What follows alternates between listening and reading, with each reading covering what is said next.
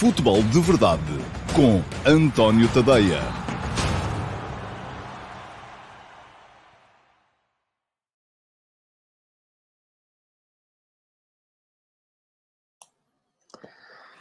Ora, então, olá, muito bom dia a todos e sejam bem-vindos à edição número 454 do Futebol de Verdade, edição para essa-feira, 19 de outubro de 2021. Regressa hoje a Liga dos Campeões e, como é natural, uh, esta edição do Futebol de Verdade vai ser muito virada para aí, uh, porque vamos ter já hoje o Sporting a jogar em Istambul contra o Besiktas, uh, às 17h45. Atenção que a hora não é muito normal, 17h45 é mais cedo do que é costume. Muitos de vocês vão estar ainda, com certeza, a trabalhar e, portanto, não poderão seguir o jogo com a atenção que ele com certeza merecerá. E depois, mais logo, 20 horas, teremos então esse Flóculo Porto-Milan. Uh, são dois jogos fundamentais para as equipas portuguesas. Atenção, dois jogos em que uh, tanto o Sporting como o Flóculo Porto jogam grande parte das possibilidades que têm de seguir em frente na prova. E atenção, não estou a ser,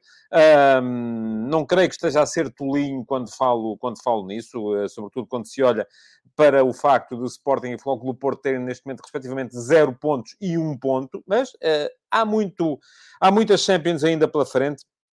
E, uh, por exemplo, no caso do Sporting, que perdeu os dois primeiros jogos, terá agora uh, dois jogos consecutivos contra aquela que eu acho que é a equipa mais fraca do grupo e que também tem zero pontos neste momento.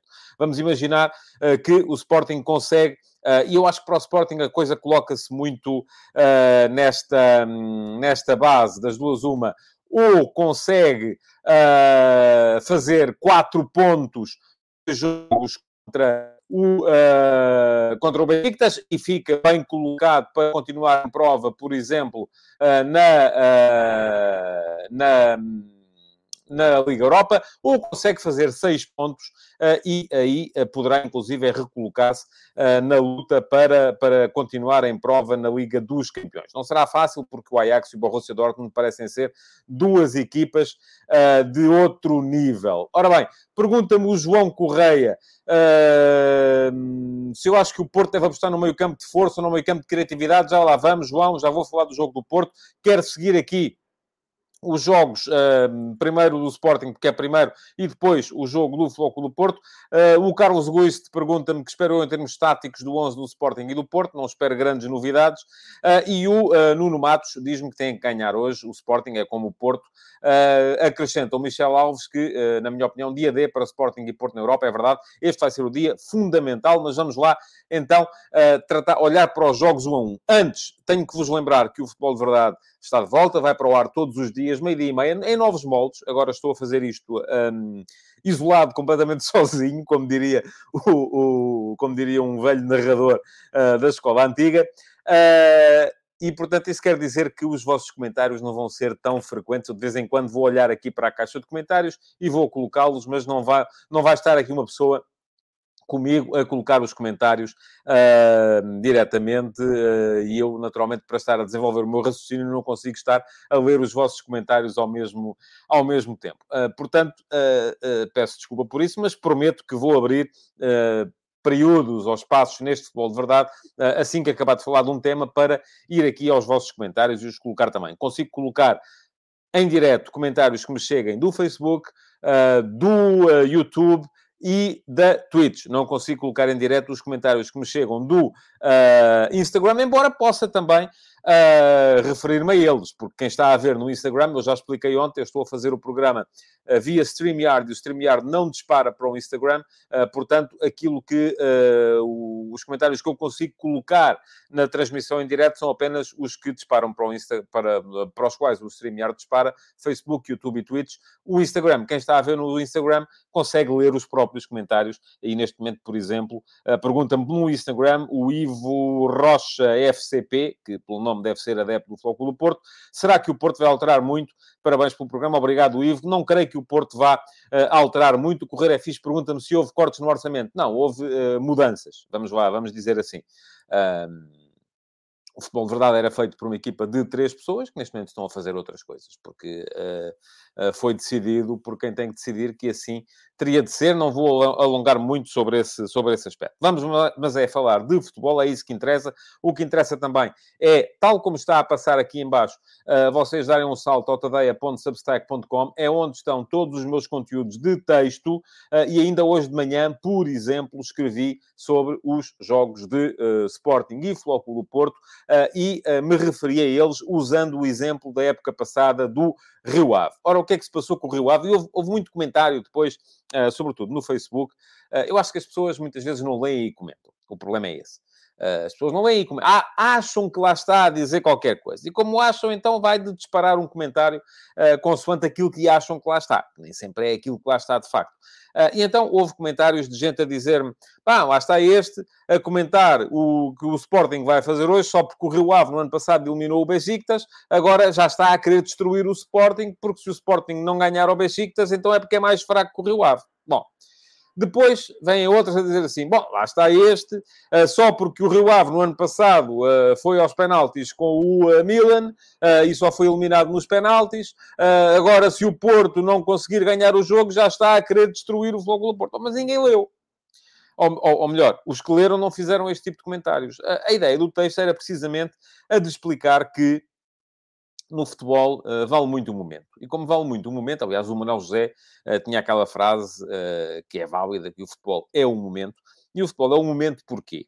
Porque se nós formos a ver, no ano passado, o Rio Ave bateu-se de igual para igual com o... Ah, ainda houve outros, que foi aqueles que vieram dizer, bom, lá está este a dizer que o Rio Ave, como perdeu com o Milan, desceu de divisão. Não, não foi nada disso. Ou lá está este a dizer que o Rio Ave, porque se esforçou muito na Europa, desceu de divisão. Também não foi nada disso eu não estava a avaliar a época do Rio Ave. A época do Rio Ave já foi no ano passado, já não, já não interessa, já é história. Enfim, eu vou ter secções de história no meu Substack, mas uh, neste momento já não é isso que interessa.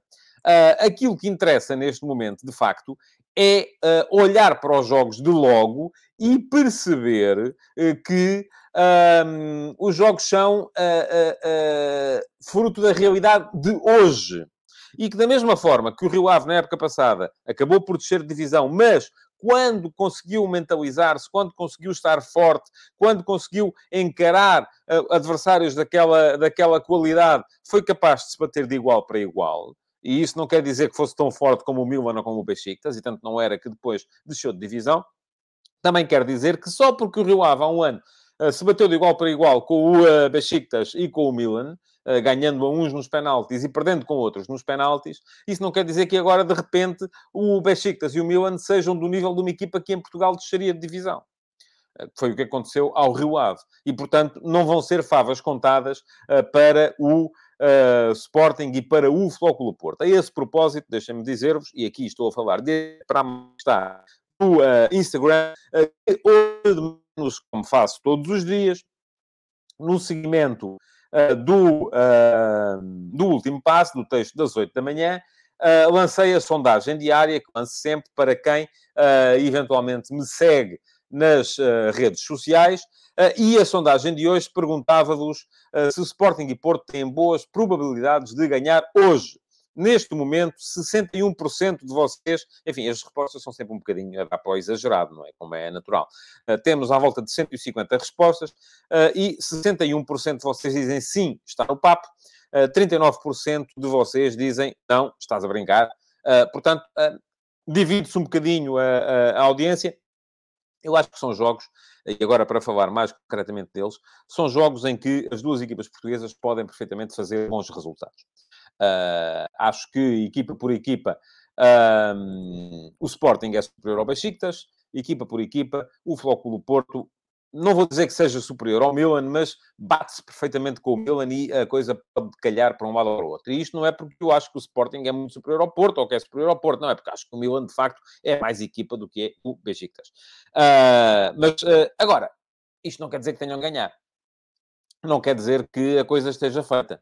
Uh, portanto, uh, é preciso encarar o jogo e uh, sublimar o aspecto mental, perceber que, e, e, aliás, os jogos, foi isso que eu expliquei um bocadinho no texto hoje de manhã, aquele que as pessoas, muitas delas não leram, mas comentaram, que, por exemplo, o Sporting, aquilo que aconteceu ao Sporting no jogo contra o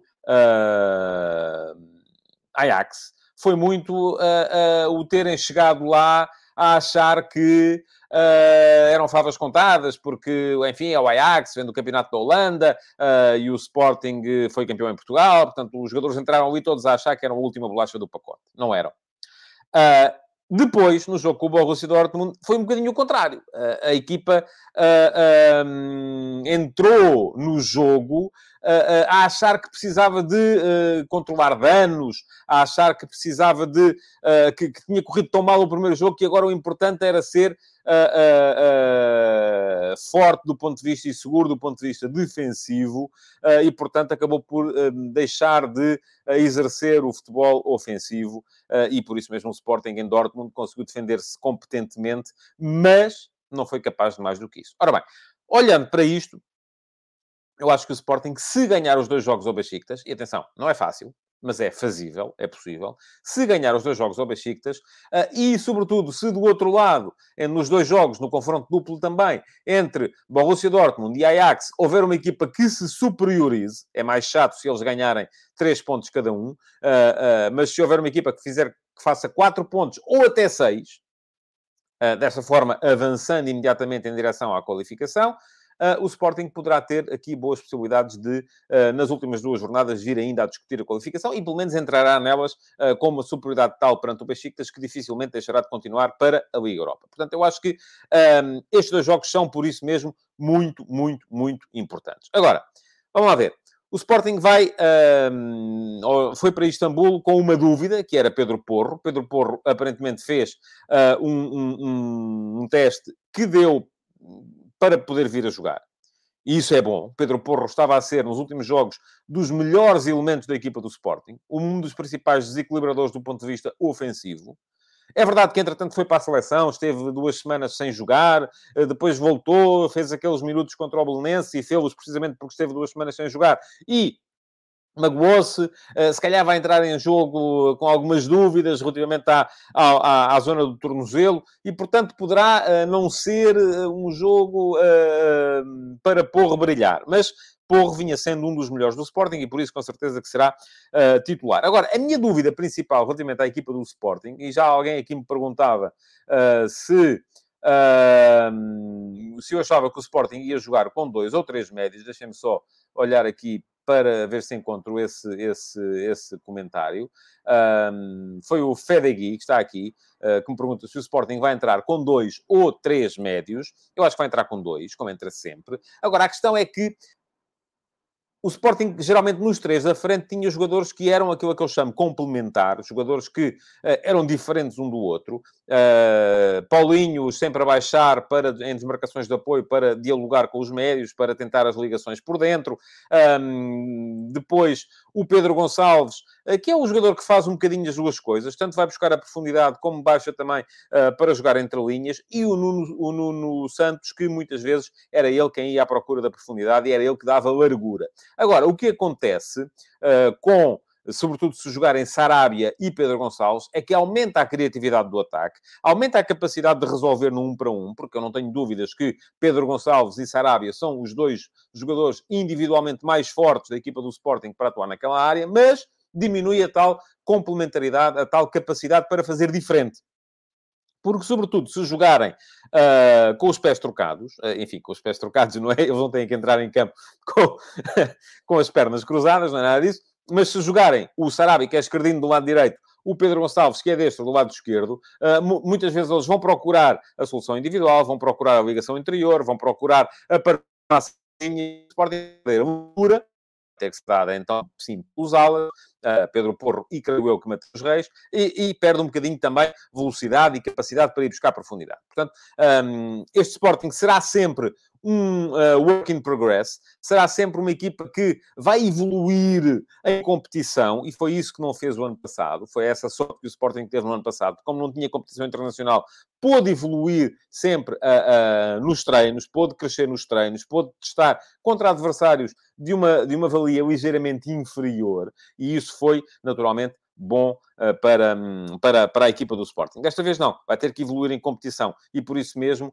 acaba a equipa por ser mais, uh, mais uh, mais uma incerteza. Pergunta-me ainda o Fedegui se eu não acho que Sarabia e Gonçalves uh, tornam a transição defensiva mais frágil. É, enfim, não, não, não vou tanto por aí. Não creio que seja tanto essa, uh, tanto essa um, a questão. Bom, do outro lado, ao Besiktas. E o Besiktas vai recuperar Miralem Pjanic. Pjanic é o homem que faz jogar esta equipa do Besiktas. É um, um jogador de uh, categoria superior.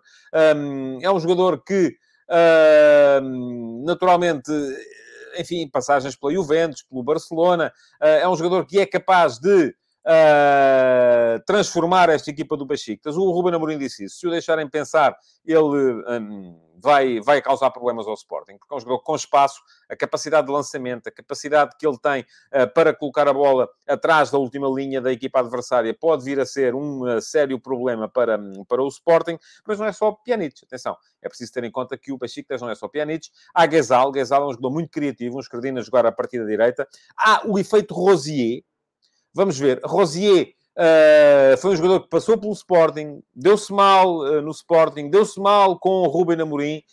Um, é um jogador que uh, poderá querer provar alguma coisa neste jogo. E aqui depende um bocadinho daquilo que for também a força mental do Rosier e a capacidade que ele vier a ter de mostrar num dia, em 90 minutos, enfim, dois dias, em 180, porque vai haver outra vez jogo daqui a duas semanas que uh, foi uma injustiça não, uh, não ter sido aproveitado do Sporting. Veremos se ele consegue ou não provar isso. O Besiktas vem com três derrotas nos últimos quatro jogos. Perdeu com o Altai 2-1, perdeu com o Ajax 2-0, uh, eh, perdeu com o uh, um, Başakşehir 3-2, uh, pelo meio ganhou por 2-1 ao Sivasspor. Uh, Diz-me o César André Nóbrega que o Rosier defender uma passadeira. Aliás, é um bocadinho a história desta equipa do Besiktas. O Besiktas sofreu golos nos últimos sete jogos.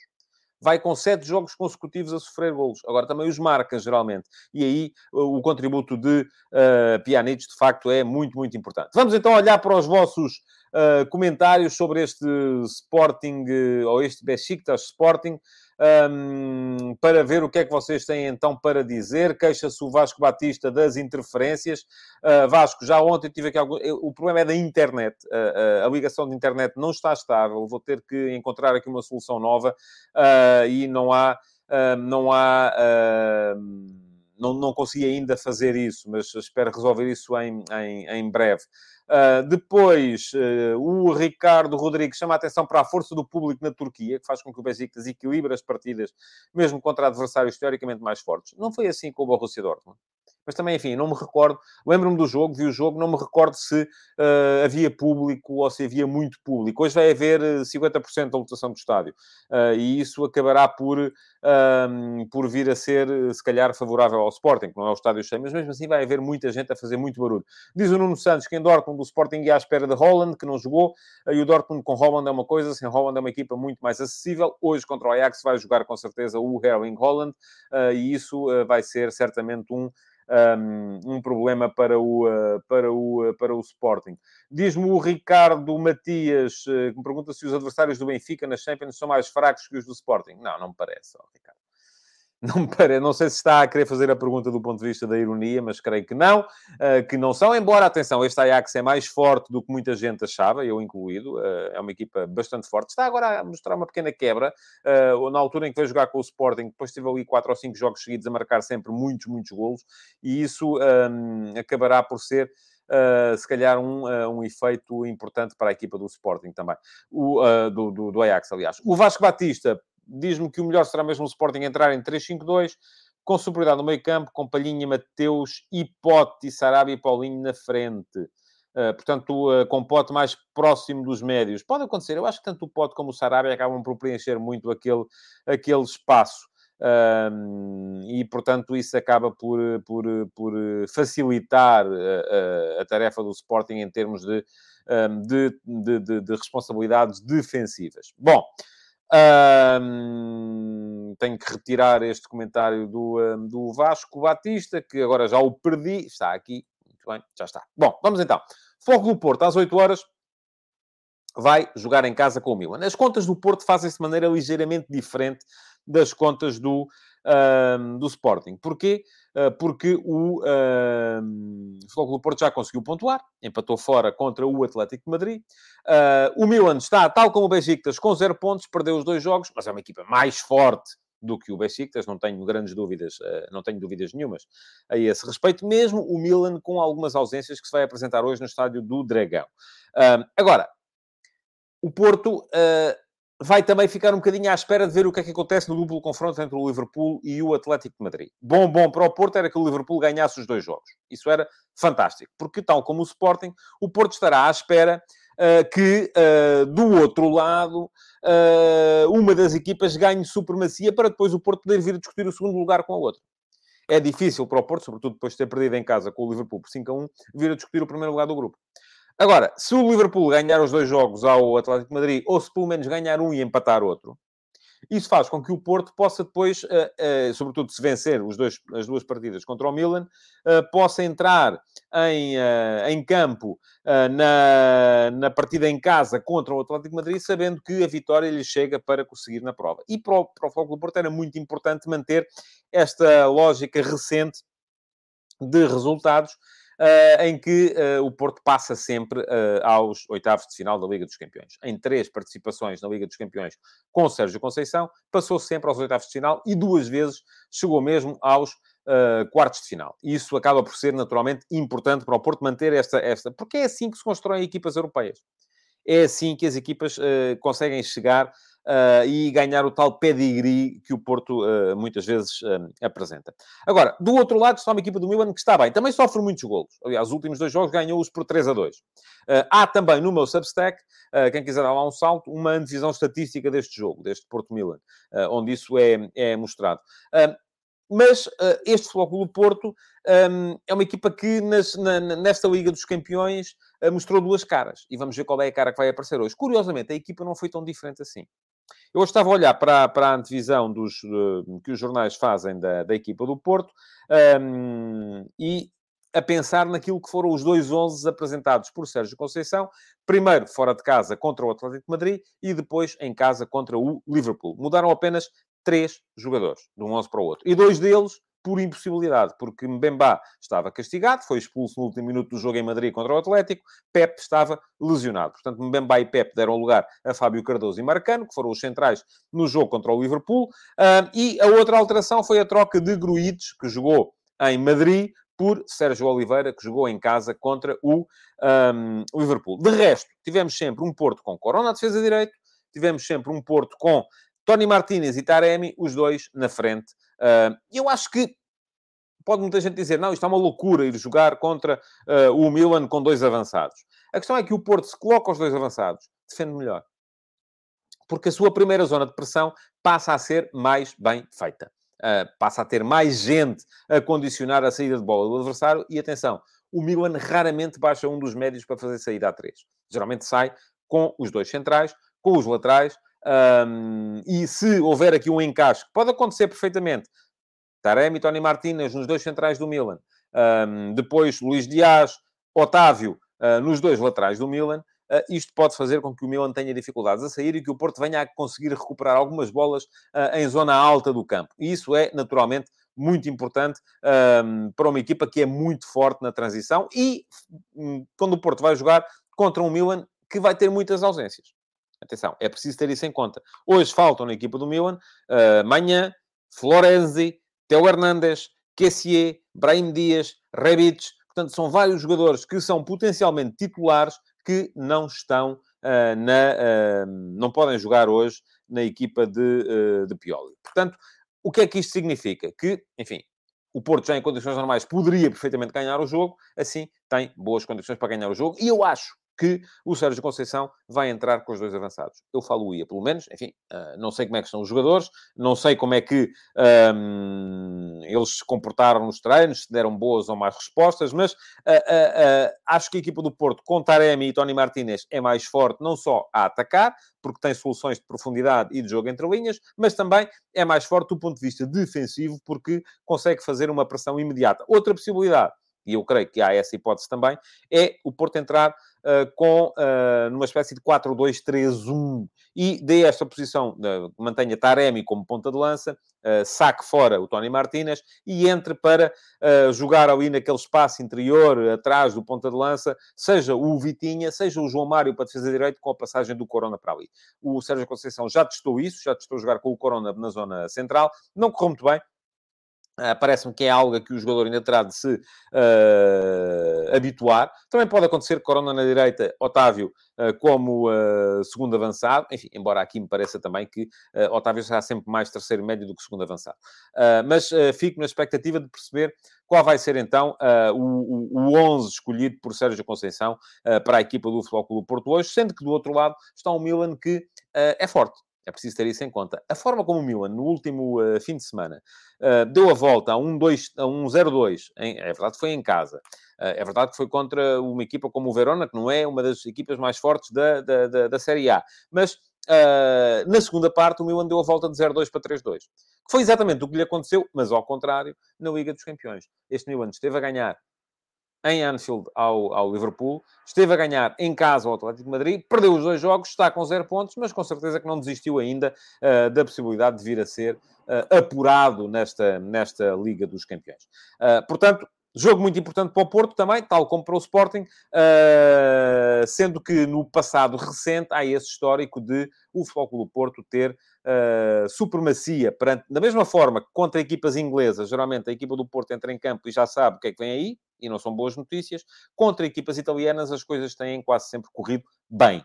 Uh, porquê? O Porto eliminou a Juventus no ano passado. É verdade que foi eliminado pelo Juventus há dois anos, salvo erro, mas uh, eliminou duas vezes a Roma, eliminou o Nápoles. Uh, portanto, é uma equipa que ultimamente se tem dado muito, muito bem contra oposição vinda de Itália. Ora bem, vamos lá então olhar aqui para os vossos comentários relativamente ao uh, Milan-Porto.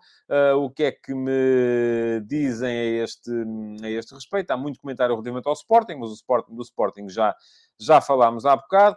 Um, Pergunta-me o Paulo Neves se o Corona vai ser vendido em janeiro. Oh, Paulo, não sei.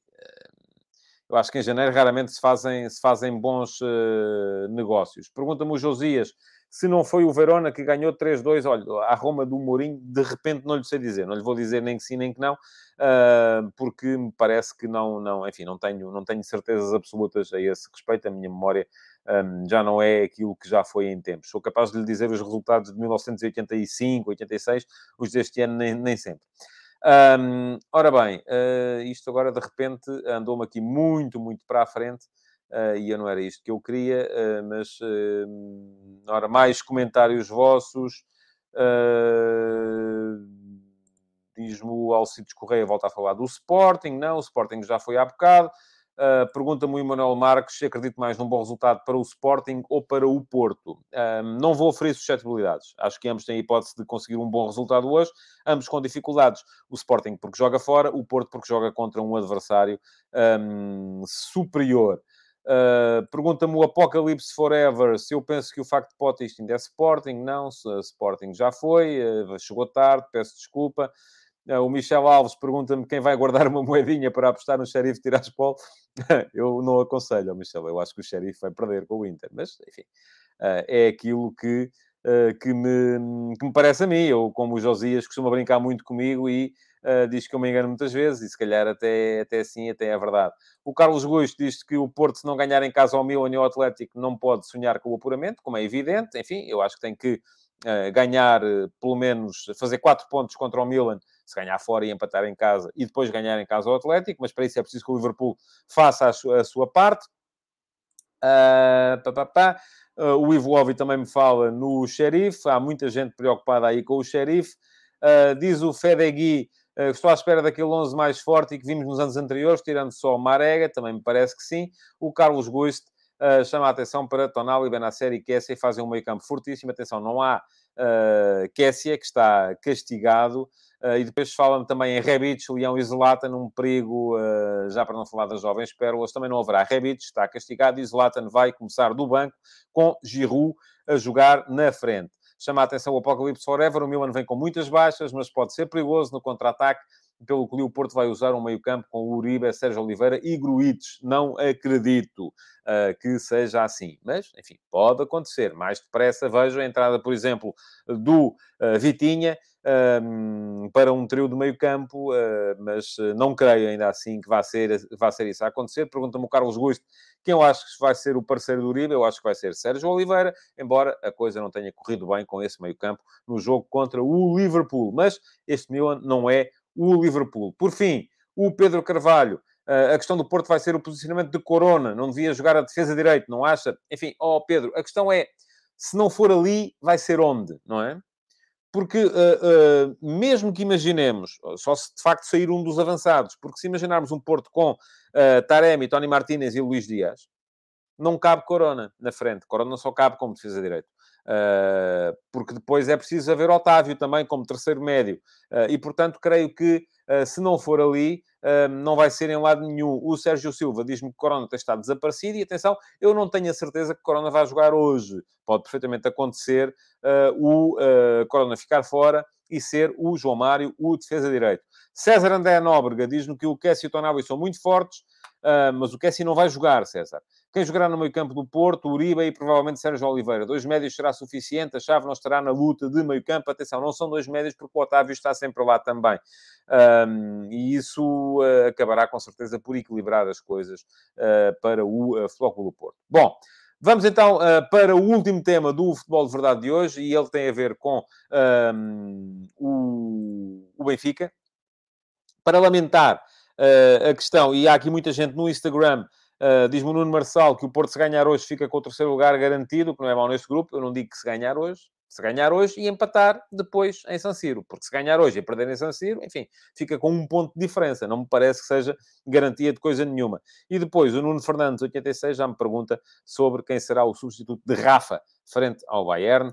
Amanhã falo do jogo do Benfica, o jogo ainda vai ser amanhã. Amanhã cá estarei para falar dele. Eh, e, tanto quanto sei, eh, a não ser que haja alguma novidade dos últimos, dos últimos minutos, Rafa não estava fora. Mas atenção, não, não acompanhei os últimos minutos e havia a possibilidade de Rafa vir ainda a ser, a ser utilizado. Um, no Benfica, para lamentar, esse não joga de certeza, Rodrigo Pinho, a lesão do Rodrigo Pinho, uma ruptura de ligamentos que aparentemente vai tirar, roubar o resto da época ao, ao jogador, e o Rodrigo Pinho já esteve fora Uh, em boa parte da época passada pelo Marítimo, é um jogador que parece ter problemas constantes com lesões, e só isso, se calhar, justificará o facto de não ter ido mais longe, ele já não é um jovem. E para uh, avançar um bocadinho na, na, na, reunião que vai acontecer na próxima quinta-feira entre uh, a direção do Benfica e John Texter, o tal investidor que estava associado. É o José António dos Santos, o rei dos frangos, eh, como querendo comprar os 25% que José António dos Santos ainda não tinha e iria tentar adquirir. Enfim, há ali toda aquela coisa à volta das ações do Luís Felipe Vieira também. Eh, e tudo isso acaba por ser um bocadinho ali um barbicacho. Agora, eu, assim, à partida, não vejo nenhuma razão para que o Benfica não possa vir a fazer negócio com John Texter. Um, John Texter é, por exemplo, um dos investidores do Crystal Palace. Um, e atenção, isto para mim já poderia ser uma razão, porque eu vejo com maus olhos a hipótese de alguém ser, uh, ao mesmo tempo, uh, investidor em dois clubes. Não gosto da ideia, mas uh, ela não está, não está proibida. e, portanto, não estando proibida, pode perfeitamente acontecer. Mas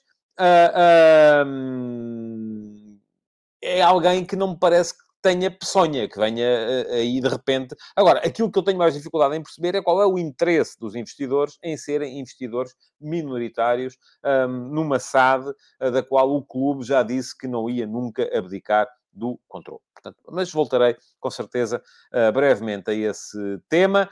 Um, para já, aquilo que, até porque já passei aqui o período deste futebol de verdade de hoje, aquilo que vos posso sugerir é que deixem o vosso like, partilhem esta edição do Futebol de Verdade. Continuem a comentá-la, porque, uh, embora já não possa responder aos comentários no direto, poderei fazê-lo depois, naturalmente, por, uh, nas redes sociais. E agradecer-vos por terem estado aí e pedir-vos que voltem amanhã, meia-dia e meia, para mais uma edição do Futebol de Verdade. Muito obrigado, então, e até amanhã.